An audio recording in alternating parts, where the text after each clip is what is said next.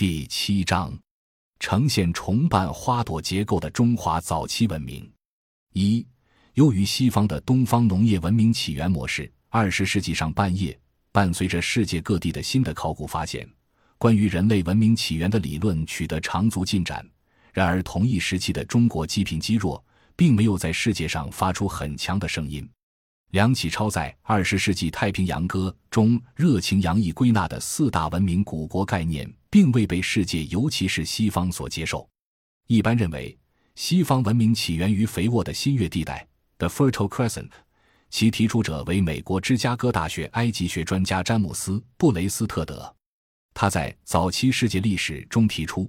这个肥沃的新月地带大约呈半圆形，向南开放，西端位于地中海的东南角。中央位于阿拉伯地区正北部，东端位于波斯湾最北边。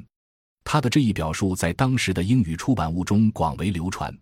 最终成为对这个区域的通称，并被称为“文明的摇篮 ”（Cradle of Civilization）。在犹太教、基督教和伊斯兰教信仰中，肥沃的新月地带常常与伊甸园的地理位置联系在一起，的确是人类文明的起源之一。在当时的西方学术视野中，肥沃的新月地带是农业、城市、贸易、科学、历史，以及有组织的宗教等一切文明要素的发祥地。这个地区包括今天的以色列、巴勒斯坦、黎巴嫩、约旦、叙利亚、伊拉克东北部和土耳其南部。历史上因底格里斯河和幼发拉底河河水泛滥而在沿岸形成适于农耕的肥沃土壤，正如圣经中描述的流淌着奶和蜜一般。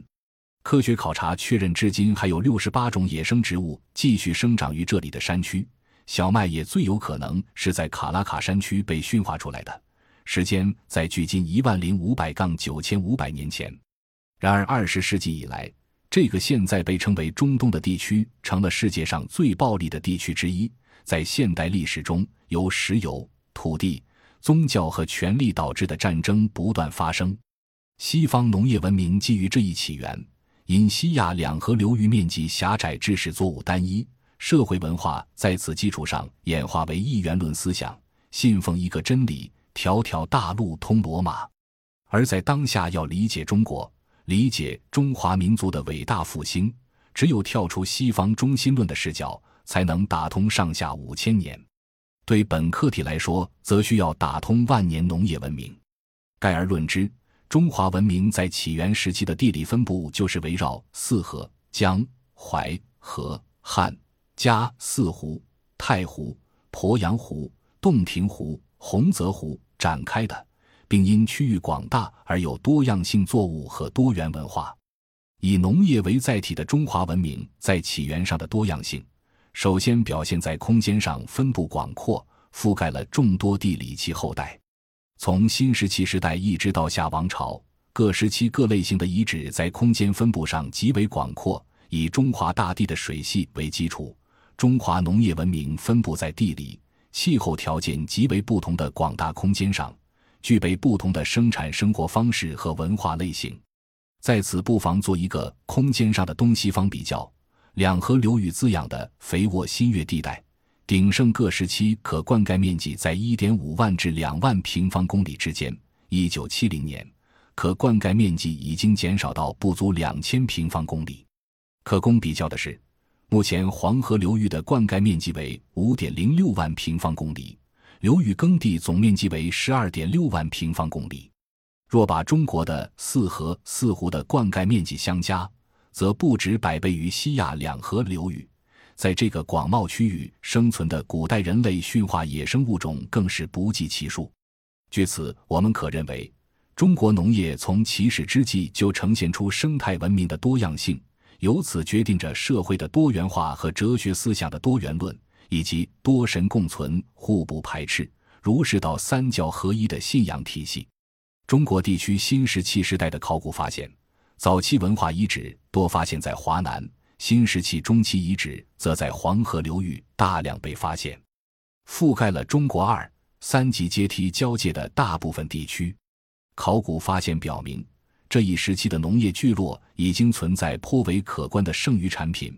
比如河北武安磁山的遗址中有容量十万斤、一斤等于零点五公斤的粮食仓储设施。长江下游稍晚的河姆渡文化遗址也有十万斤以上的水稻储存设施。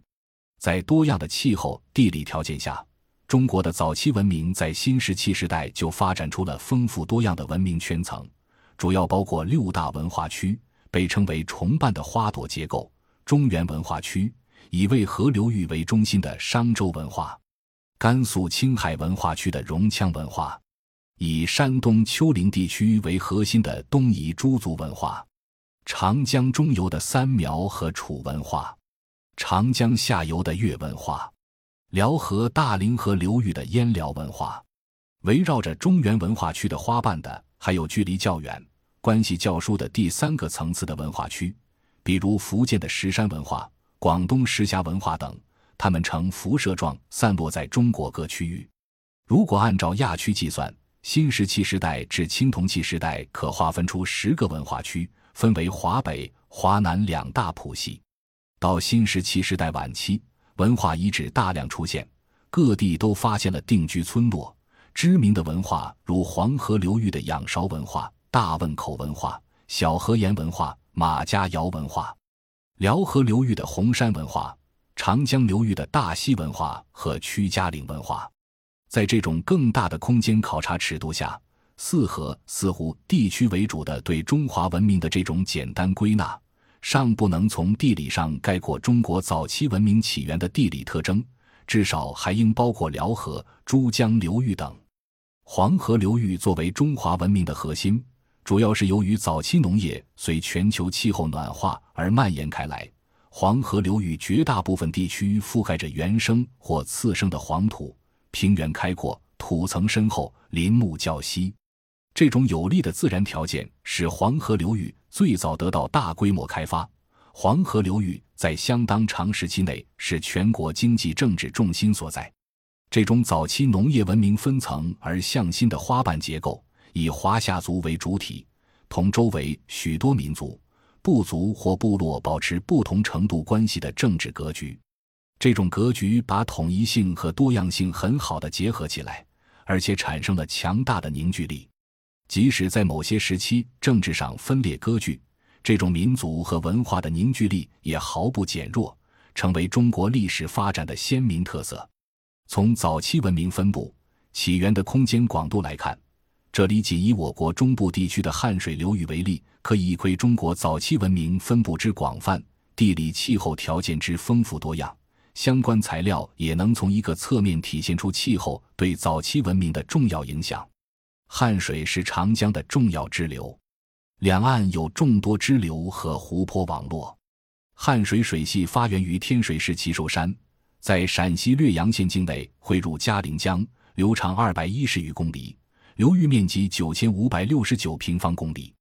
从祈寿山至礼县为上游，汉水上游的河谷盆地属于秦岭山地山间断线盆地，由于地势平坦，水源丰富，土地肥沃。为史前及以后人类活动提供了优越的自然条件。早在新石器时代，汉水就形成了下游道作区、上游水旱间作区的格局。距今七千二百杠六千四百年前，期间气候干旱。这一时期的干旱是全球性的，气候变化可能促使这一区域的人类从采集经济向农业经济过渡。到距今六千三百杠五千年前的仰韶文化时期。汉水上游气候温暖湿润，是一万年来最适宜的时期，聚落分布密度达到史前时期的最大值。截至二零一八年，汉水上游发现仰韶时期文化遗址六十一处，龙山时代文化遗址五十一处，周代文化遗址四十七处。从早期农业起源角度看，汉水流域最早的水稻遗存是在陕西的李家村和爱湾遗址发现的，距今约七千七百年。但这不一定是汉水流域最早的水稻遗存。汉水流域的水稻遗存有十六处，上游七处，下游九处。除了水稻遗存，还有粟的遗存。从同一区域文化层的丰富性和工具的发展程度来看，仅李家村文化遗址中就发现李家村文化、仰韶文化、屈家岭文化、龙山文化、石家河文化、大溪文化等不同类型的文化。在下王岗遗址中的每一文化层，人们都发现了家猪骨骼和野猪的骨骼区别已经十分明显。这显然是因为经过了长期的饲养。这类遗址中还出土了大量的石斧、石铲、石杵。汉水中上游处于亚热带向温暖带过渡的区域，气候的变化影响稻作农业的兴衰与进退。当气温升高，降雨量增加。来自汉水下游的稻作农业向上游推进，旱作农业退缩。当降温期来临，稻作文化退缩，旱作农业文化向南扩张。二零零八年，西汉水上游考古调查报告再次强调仰韶文化在该流域的发展的连续性特点，并提示从气候变化上去寻找原因。气候变化对新石器文明的影响很强烈，但并不绝对。比如仰韶文化从汉水中上游对下游的控制时期，也是历史上的温暖期，因此文明发展并非完全受气候制约。即便对于生产力不发达、更容易受自然环境影响的新石器时期文明也是如此。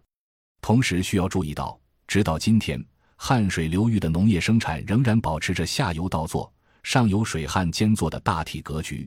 这种传承本身也是值得深思的。即使在人类文明高度发达、社会组织高度复杂的现代社会，地理气候因素仍然发挥着重要的影响。另外，值得一提的是，在后来的各个历史时期，中国广大地域不同的气候地理环境给文明的发展带来了很大的回旋余地和韧性。比如，在宋元之际，黄河、淮河流域农业生产因战乱遭到严重破坏。而汉江流域的农业在同一时期得到了显著发展。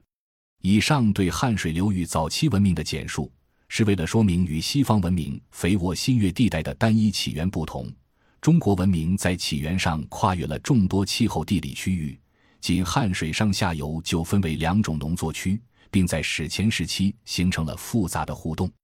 当然，新石器时代围绕中国四河似乎产生的早期文明，也和西方早期文明一样，在距今五千五百多年的寒冷期冲击下衰落了。有观点认为，从距今一点三万年起，人类不得不多次重新学习和发展农业。感谢您的收听，本集已经播讲完毕。喜欢请订阅专辑，关注主播主页，更多精彩内容等着你。